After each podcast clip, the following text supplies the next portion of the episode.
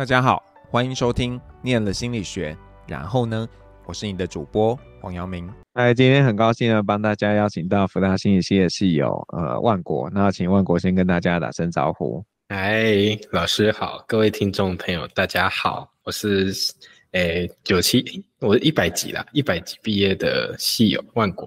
等一下，我自己哪一集还讲不清楚啊？就是有时候忘记一百级了。对嘛，九七级不可能啊！我去的第一年是九八哎，然后你是一百一百，嗯，好好。那万国要不要跟我们说一下，你那个时候为什么会来念心理学？我那时候为什么会去念心理学？我觉得有一部分是因为那时候可能国中、高中就对心理、心理的对心理的既定印象就是哦，我听别人说话，我替别人解忧烦那个什么解忧的，哦，那就是去当个。倾听者、咨商者，那加上我可能，我国中跟高中在班级里面都是当辅导辅导股长的那一种职位，那我就觉得，而且同学又一直说我说，哎、是个很好的倾听者，虽然有时候讲话就是可能不是很中听，或者是不太会讲话，或者是会结结巴巴什么的，或者是又没什么创意之类的，但是他们都是觉得说，哎、我有一个善于倾听的特质。然后那时候大学考大学填志愿的时候，除了心理系以外，资工类型的东西，资工类型的科系也是在我的考量之内，所以我就填了。因为毕竟资讯类可能很现实的面就是薪水赚比较多，然后最现实就是薪水了。然后有时候就是有点误打误撞的，因为前面填了一大堆资讯相关的，最后中间插一个辅大心理系。然后就进复大心理系的，这也太好笑了吧？可是，所以你其实，在念大学的时候，会更想要念职工？是，也不是会到更想要念职工，因为其实我也是属于那种有点人来疯的那一种，所以如果叫我每天面对机器，我应该也会受不了。那念职工纯粹就是以前也是常帮大家修电脑啊什么的，然后最现实就是薪水比较高。嗯嗯，对啊。那你知道，如果你你在那种假设啊，你有参加那种面试啊，然后你就说哦，我都擅长倾听，我就觉得这是屁话，因为 因为大家都会这样讲。对啊，但是因为我是可以听到说，让同学都觉得可以很放心的跟我讲话、跟我聊天，或者是知道我可以帮他们排排解各种疑难杂症。对，大概是这样啦，虽然没有做到很好。不会，我只是说，就是我们真的很难区分到底谁是真的擅长这件事情，然后谁是嘴巴说说的。我觉得这真的是很难在那种书审资料或者是在这种面试的过程中就展现出来的。我觉得这种就是要相处过后，你相处了一段时间以后，你才会比较去了解说，哎，这个人确实是善于倾听，或是这个人就是表面上很很听话，但是其实就是哦跟你打哈哈。互动过去的这样子，那你在念的过程中有发现自己对什么比较感兴趣吗？虽然说我侧面的观察是，我觉得你都在拍照啊，我也不知道你有没有在认真上课。对什么感兴趣？其实就是很斜杠，没有特别说对哪一个类型特别有兴趣。就是像大学的时候，就是什么都修一点，什么都修一点啊，像认知老师的认知也修一点，然后那个。统计学，统计学也有在玉晶姐姐教导之下，有那个很深刻的进步。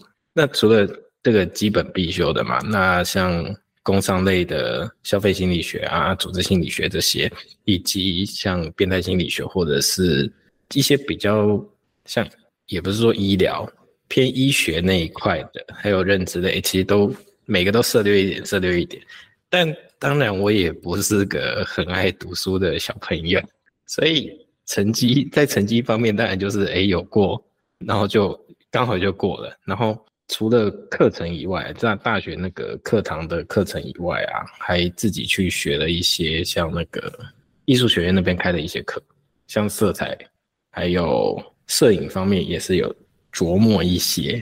所以那念完的大学的时候，有知道自己要干嘛？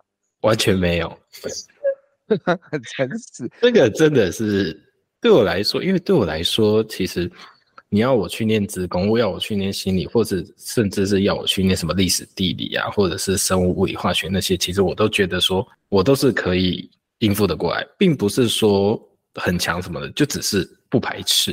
嗯，哎，在不排斥的话，其实不排斥的情况下，就是可以接触到很多，接触的范围比较广，但相对就没有那么深。所以，其实，在大学毕业的时候，自己。也是一直都觉得说，哎，什么都可以做，这个工作可以做，那个工作可以做，或是我以后要怎么样发展，好像都可以，但是就是没有一个很强烈的欲望或很强烈的方向，说，哎，我就是要做这个，我就是要做那一个。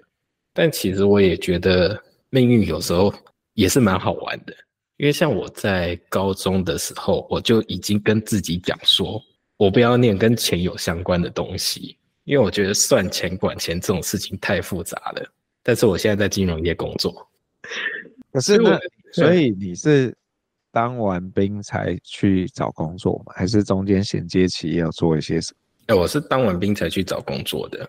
那你那时候丢了哪些工作？我那时候主要丢的是人资相关的，嗯，因为像如果讲比较大家认知上的心理学来说，像那些智商啊，或是临床。其实都是要读完研究所、全职实习，嗯、然后考过国考，你才有资格去当的。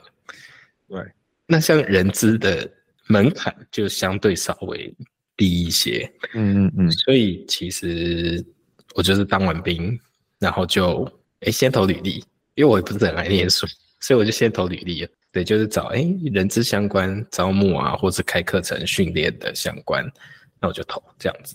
那是因为人资分很多类嘛？你那时候有特别想要做哪一类吗？还是就只要他开头挂人资，你就想说可以试试看？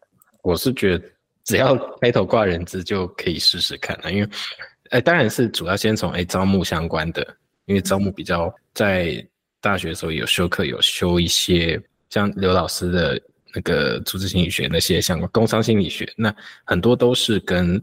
从招募，因为一家公司的经营也都是要找人，先找人进来，你才会有那些人力去执行接下来后面所有的事情。对，那你找人进来，选用预留，所以先选，然后用，然后预留才的话，这个就是跟薪资比较相关，那个又比较进阶一点，所以我是先朝选用预这三个面向去找。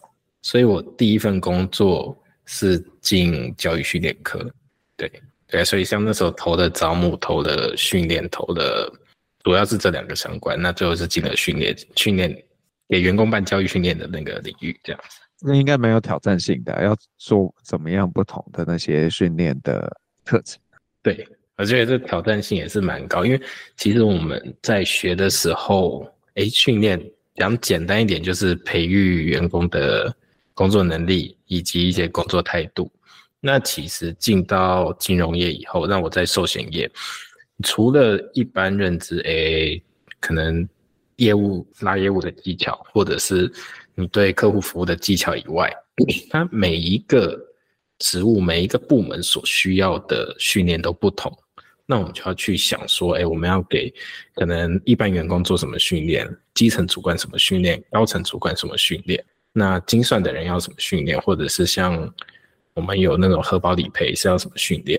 那甚至是我们自己 HR 或者是我们资讯室要办什么训练，那些都要去考虑，都要去规划。可是那刚进去那么菜，怎么可以做这件事情啊？啊，刚进去的话，最菜的就是办那种共事训练，就是诶把新新进人员都抓在一起开那种共识课程，介绍公司的历史啊，介绍公司一些文化，以及。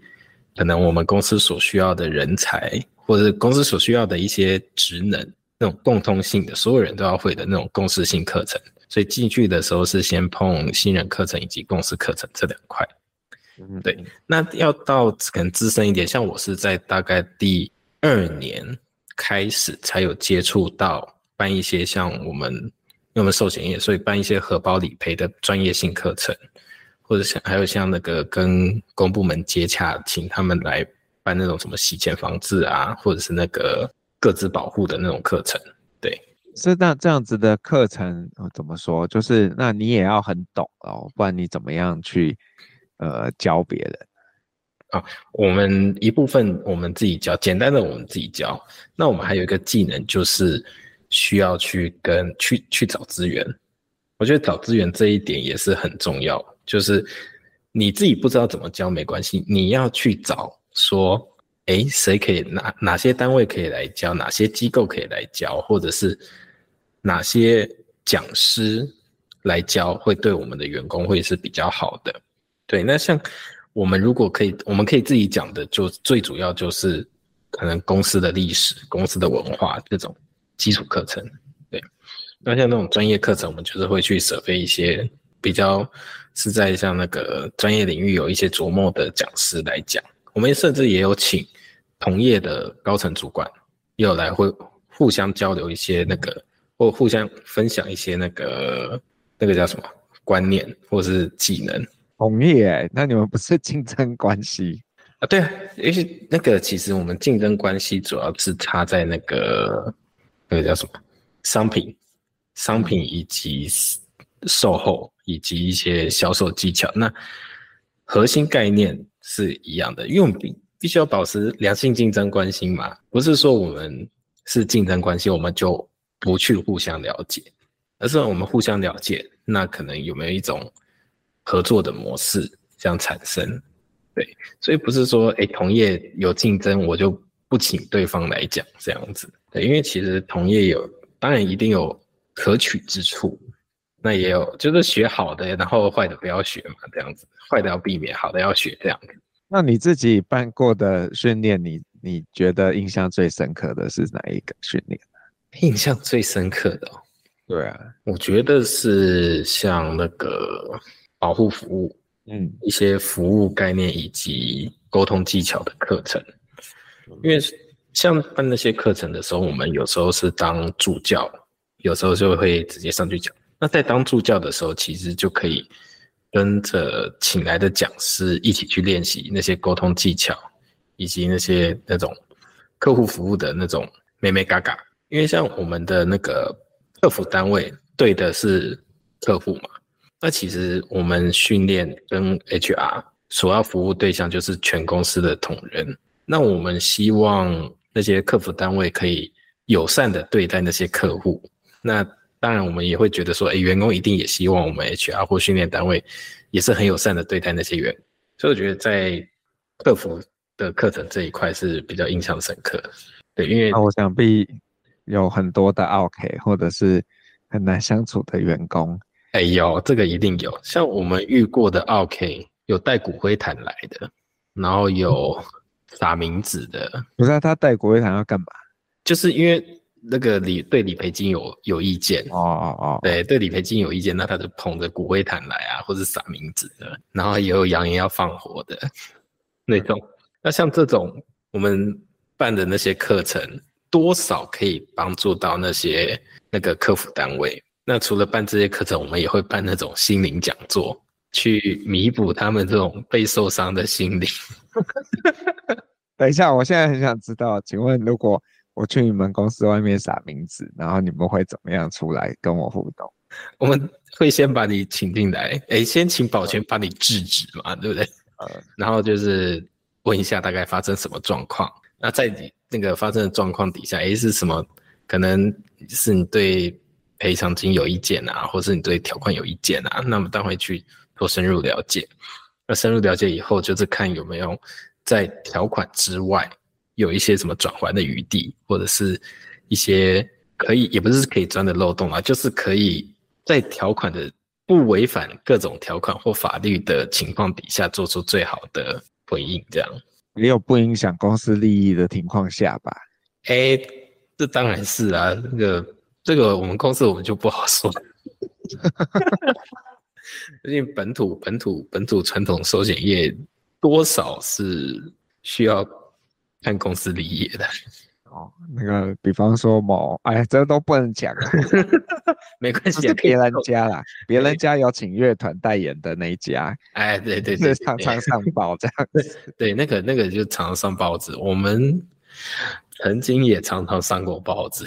哦，那那你自己觉得这样子去带这种培训课程，不会让你说想要进到那种专门在做培训的顾问业？哎，多少会，因为在顾问业，其实你就是专门就是哎找讲师去，然后去办课程，找讲师办课程，找找讲师办课程。啊，会做的比较是就是很纯很纯的训练。嗯，对。那因为像我在这里，其实做的不只有训练，那训练大概占我平常工作的大概百分之五十左右。嗯嗯。那另外五十是打考核，或是统计全公司的绩效。哦，对，所以你要做两种 HR 做的事情。对，两种 HR 的事情。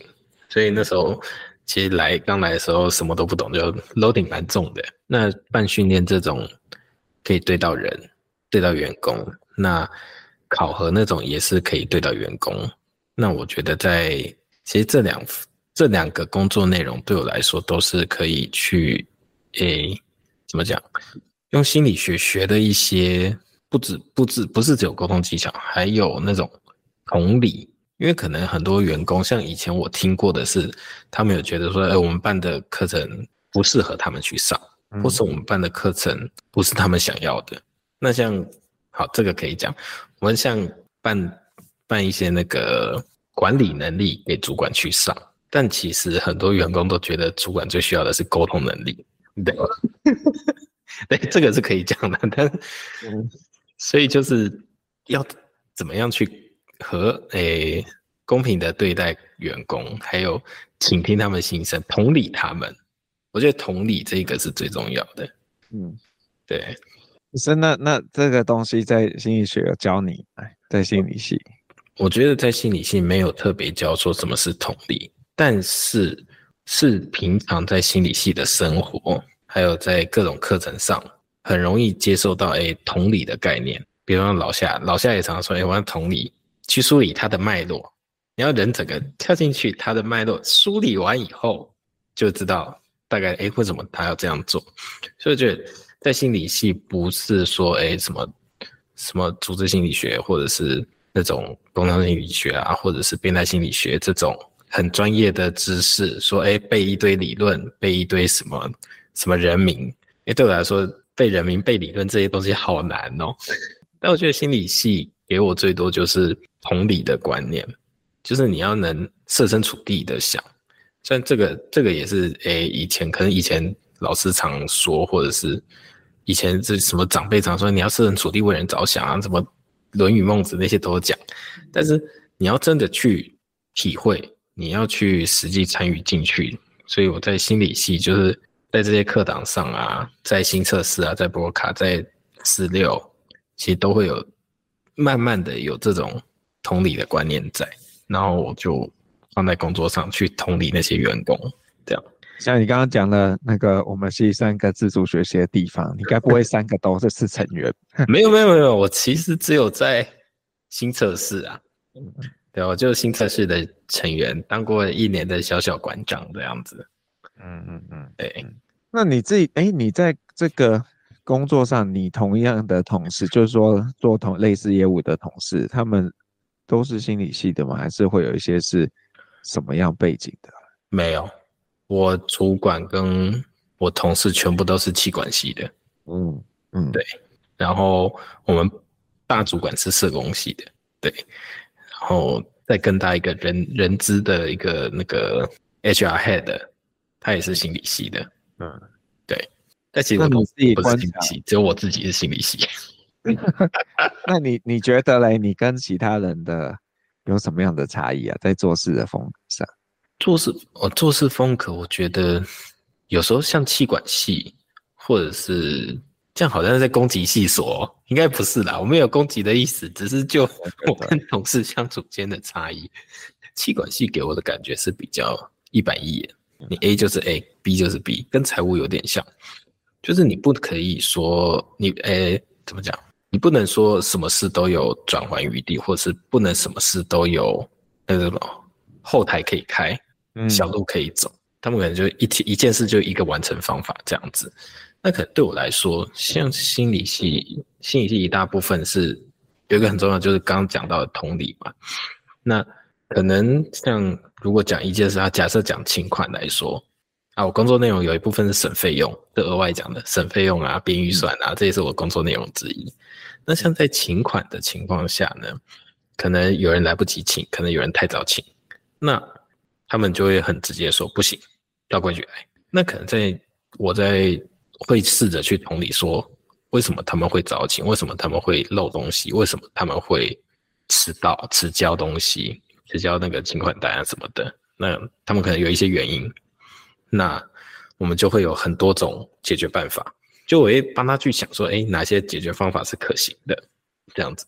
所以我觉得心理系跟他们跟我同事之间最大差异就是同理的这一块。对，我我我不知道这样到底对我们来说是好或不好。这就算我们在在系上对同学，你如果对他很严格，那他就会照规定；但是如果你有很多的考虑的话，那有些人他可能就会钻那个漏洞，他就会去觉得啊，反正你都会给我方便嘛，那我现在就这样啊。对，这倒是也是一个问题，所以我们要踩住那个死线，就是踩住那个底线，说在这个底线之前，方法很多种，但是你接近底线、接近死线，那方法就只有一种，就所有东西都照规矩来，就只只有一个方法可以执行这样子。对，那在像。方法之诶、底线之前，我们可能三条路可以走嘛。那提早请有提早请的原因，晚请有晚请的原因。那只要在符合规范、符合我们的作业准则的情况下，都可以执行。所以你还是有底线的，只是你的底线在比较后面。对，对，这底线比较后面，没错啦。所以，所以呃，有到时候要跳槽吗？还是？这还在小小的规划中，还是它只是一个随缘的会发生这样？我觉得是会发生啊，因为毕竟像在这种工商业环境，你在同一家公司那个升迁速度其实很慢。而且我现在工作内容有刚好今年去年底有换工作内容，对，部门一样，但是我换到采购单位去。对，所以我现在就是在接触一些采购的相关的作业。我们等一下，等一下，你是要采购采购培训的讲师吗？还是要采购？诶，采购培训讲师以及直接执行采购这个作业的，就我变成采购人员这样子。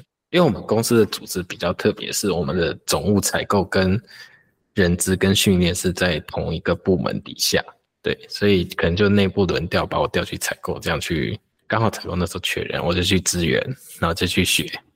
那你就知道你们企业就是说，乙方会花，哎，这你们算甲方还是乙方啊？你就知道一边愿意出多少钱，然后另外一边就是会开多少价这样子。对，这个也是有在，也跟心理学有关，因为你要去用沟通的方式，因为我们也不能直接跟 A 厂商说，哎，B 厂商开这个价格，你们要再低，或者 C 厂商。开这个规格，然后价格怎样？不能直接跟他们说是哪个厂商啊，或是多少价格。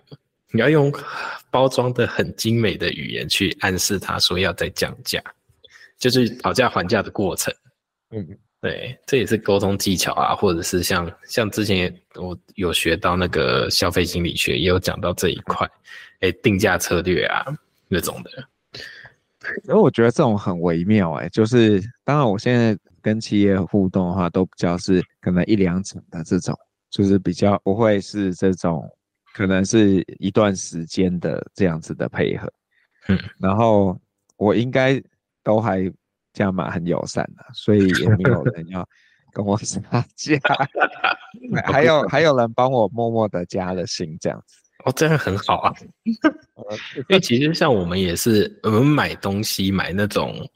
什么辅销品啊，就是你买保单会送给客户的那些东西，这种我们都会砍得很很死。然后或者像一些系统管的呢，我们一些系统啊，电脑采购系统那些的采购的话，都会砍价砍得很凶。但是像对讲师这种，或者是对管顾公司是，是我们是几乎不讲价的，因为我们觉得那个就是你的智慧，你的智慧财产。那如果你的智慧财产还这样被讲价的话，是对讲师的不尊重。那如果狮子大开口，你也不会买它。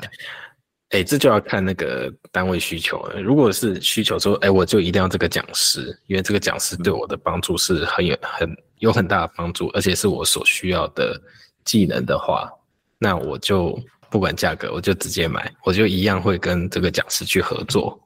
希望我们哪一天可以被贵公司指名，然后就可以没有上限这样子。哎，还是会有上限啦，但是我们不太会去对讲师讲价的。对，我觉得。对讲师该给的一定要给到，对，这是对讲师的尊重。对，不过因为我也稍微知，就是说，我觉得他的 range 会会很广，没错。对啊，嗯嗯，就不像我们去学校那种公家单位，那个就是没有 range，他就是一小时都公定价就讲好了。哎，那个那像那种公家单位的话，它一定是公定价，可能每小时几百块、几千块，最多三千六这样子。对啊，那像企业讲师，我们请过最贵是一小时一万二。嗯。那种比较资深啊，或者经验真的很丰富的讲师，这样感觉贵公司还可以请更贵的哦。哎、欸，应该可以，但是我们大概接触最高就是大概一万二、一万六这个价位了。所以，那你你如果要出去转一转的话，你会想去什么样的？是去管顾公司转吗？还是去什么样的地方？这这个这个去别家别家寿险业者的 HR。这个也是一个考虑之一啦，就是比较寿险 HR，或者是管顾公司，或是同业，哎，甚至是产险或者银行业。就像我，哎，回到最一开始说的，对我来说，什么都可以做，你就是学就好。除了除了一些那种很专业的什么精算、财务那种，一定要很专业背景以外，这种比较入门门槛比较低的，也不是说入门门槛低，这样好像好践踏 HR。就是比较容易上手的职业，我是觉得我自己都可以去尝试，因为像我甚至也有想过说，我就干脆辞职，然后去资测会上个半年的培训课程，嗯，然后去做数资料分析啊，或者是去管去做那个治安，对，所以我觉得我不会只限于在 HR 这个行业，或是在寿险这个行业，对。那你自己回头看你在大学做的事情，跟你现在，你觉得哪些事情是你现在回头去想，觉得是对你现在有帮助的？对我现在有帮助？对啊，我觉得一部分是对我现在有帮助。我大学做了哪些事啊？我也没有很常翘课，我还做了什么事？我有点忘了大学在干嘛。馆长啊，馆长呢？馆长，我们馆长就就废废的啊。啊，那时候有让新测试，让比较多的学弟妹去知道有这个空间，然后有这个资源可以使用。然后，因为因为其实我当馆长的时候，也就是很比较佛系经营，那也是边做边学啊。那时候就跟着苏米奇啊，跟着跟着于景老师啊，然后带一些那个小朋友，就去了解说，哎，心理测验在干嘛？然后这些测验可以帮助我们什么？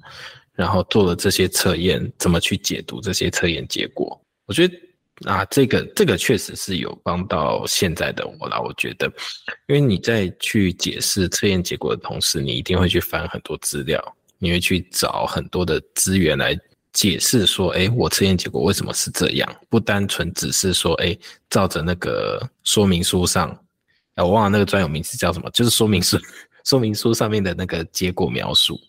来解释说我这份结果的成因，而是你会学着去找各种资源来辅助这些结果的推论是合理的，是成立的，然后就是有信效度的测验。那在工作上来说，也是我们必须去找很多的资料来佐证说，哎，我这些训练课程是确实有帮助的，或是我。像我之前诶、打考核的时候，因为我们的公司的考核，好，这就是考核作业。我们的考核作业也是需要去，没有一个很固定的模式，所以也是要去找一些资料，或是找一些方法来让主管说，让主管知道说，哎，这些考核的结果是合理的，或是我要让这些考核结果，哎，考核打出来是公公正的，这样子，对，大概是这样。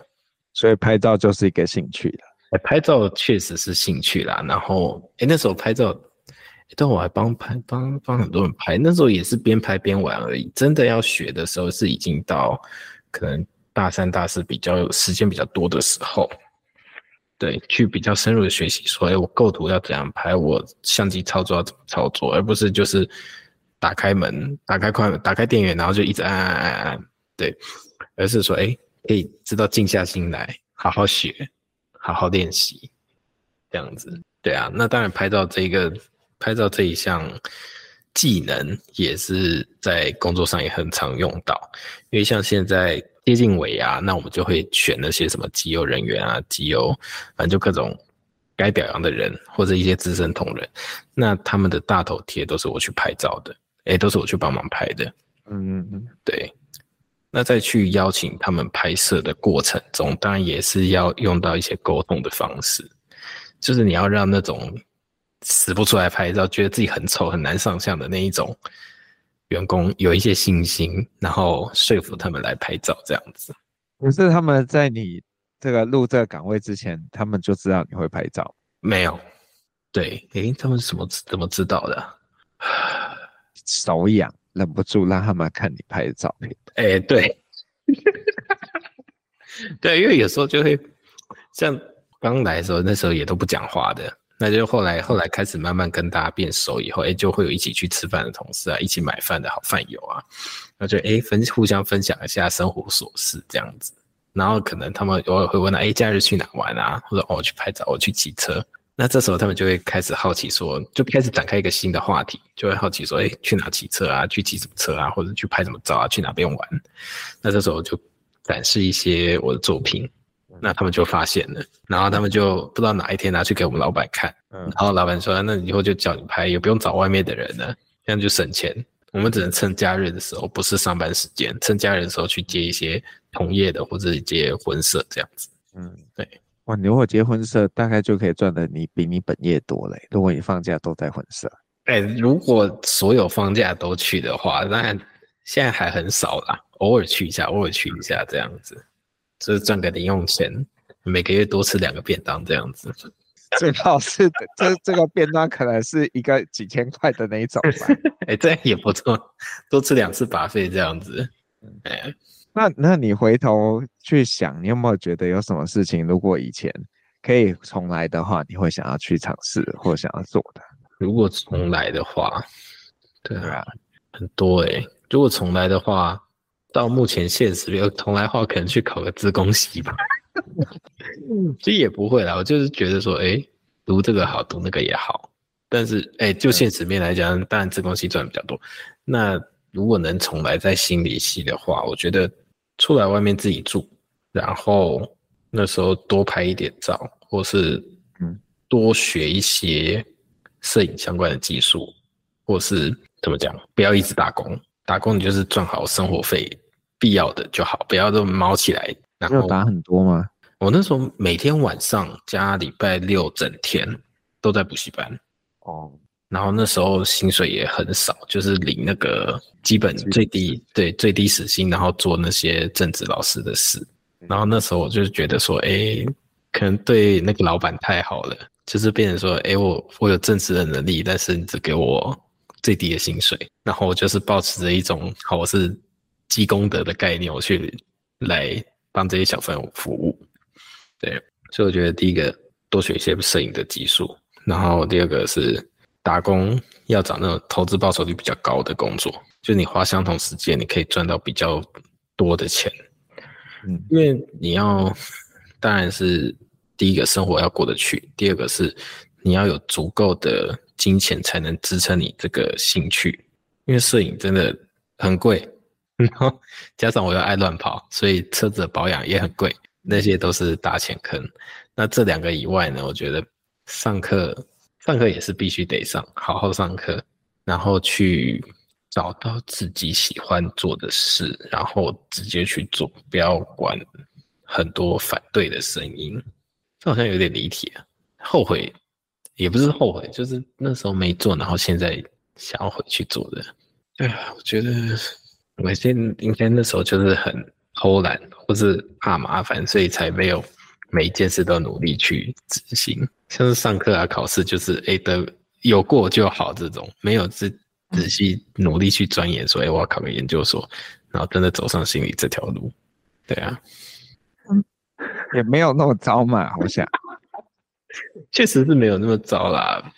但是有时候想说，像我现在在工作，有时候下班时间回家，我会想说，哎，如果当时去念资工系，我现在可能是怎样？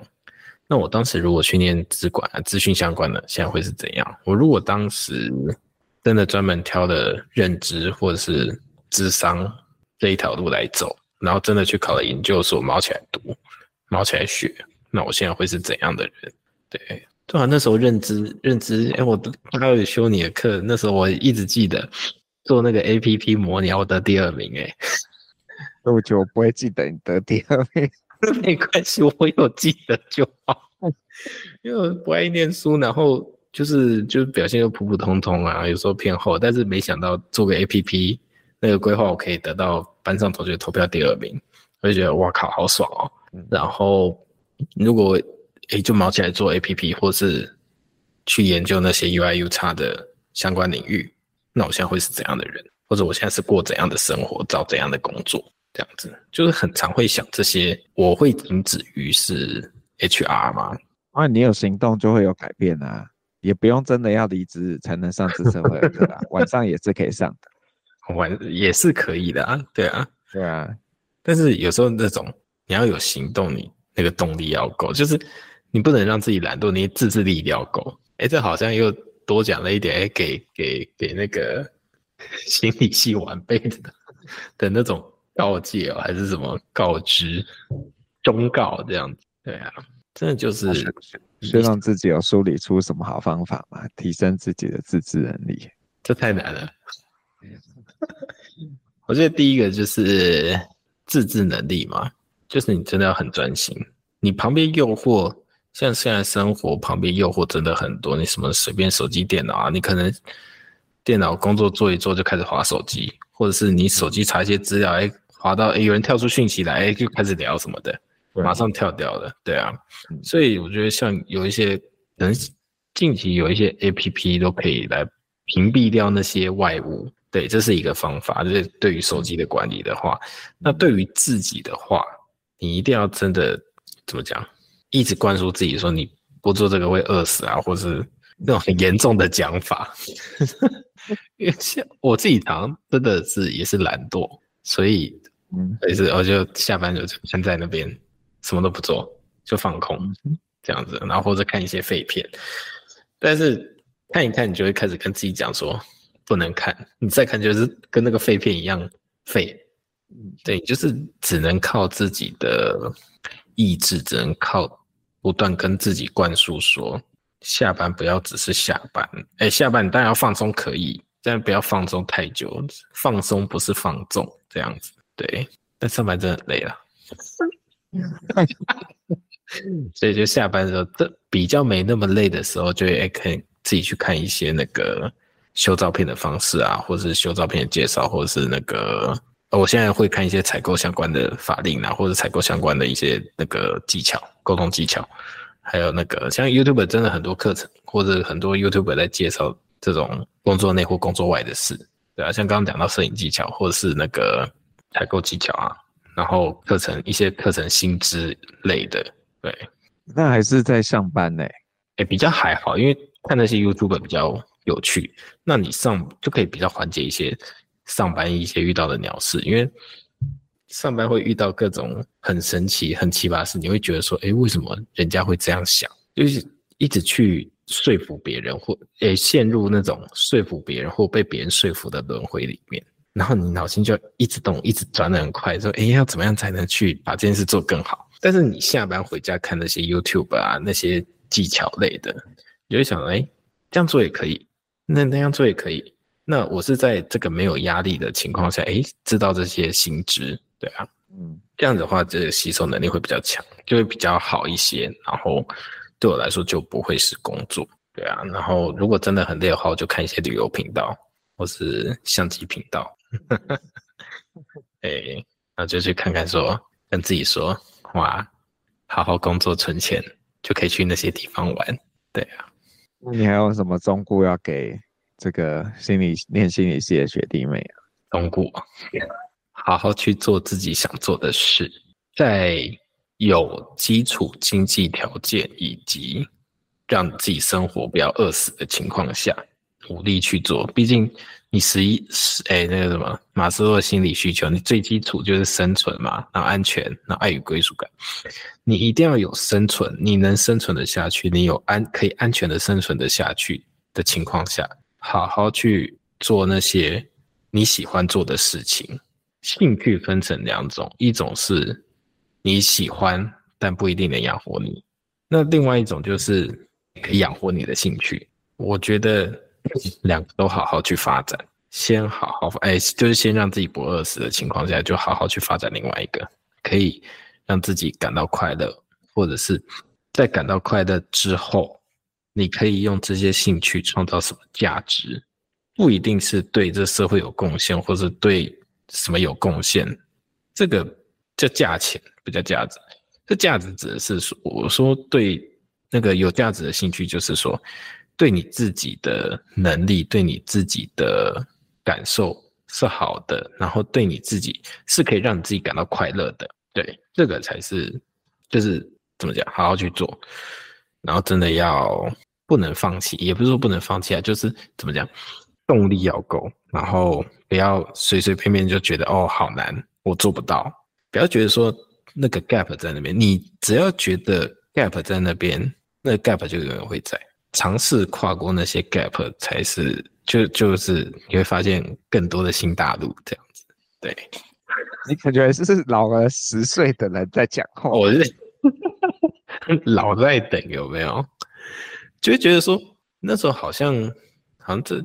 以前啊，好像就是担心很担心这个担心那个，然后让我会觉得说，哎，我不敢去做这些或做那些，所以让我会觉得说，哎，可能我大学生活少了什么。像因为我大学，反正我以前就比较怕我爸妈，然后那时候跟他们说我要外宿，然后他们就噼里啪啦讲了一大堆什么的。他说哦，好了，那不要好的，对啊，所以就会因为害怕而不敢去做一些事情。嗯嗯。对啊，所以我想说给，给给学弟妹要一些勇气。对啊，就这些勇气是可以让你发现，这世界不会只是起床、工作、下班、休息、睡觉这样子这么单纯，对，这么简单而已。就是要勇敢啊！好，感谢学长的提醒。对，那如果你是 KKBOX 的用户呢，你等一下会听到学长要点给你的一首歌。那要请万国跟我们说一下，你要点什么歌呢？为什么？哦，我要点的歌是无数的平凡之路。那为什么会点这首歌？第一个，它真的好听；第二个，它歌名虽然叫平凡之路，那我们其实每个人也都是很平凡，也不会说，哎，突然哪一个学长啊、学姐突然出来选总统，应该也很少这种情况嘛。那在这平凡的道路上，我们可能就是一路往前，我们可能就是朝着一个目标走。那可能有时候这目标离我们很遥远，我们暂时摸不着、看不透，或者是根本不知道这目标在哪。但是在往前寻找、往前追寻的过程中，你会发现，其实周遭的环境或者是周遭的风景，都是会有值得让你细细品味，或者值得让你多去了解的地方。就你人生不只是只有一条路，不是只有一条路，而是这条路上可能很多个岔路是更美好，或者是让能发让你发现新大陆的部分。对，所以它虽然叫平凡之路，但其实你走过这一回，你会发现你一点都不平凡，而是有各种无限的可能。大概是这样。好，非常谢谢万国，谢谢。谢谢老师，感谢老师的邀请。嗯，谢谢，感谢学弟妹。我是黄阳明，我们下次见喽，拜拜。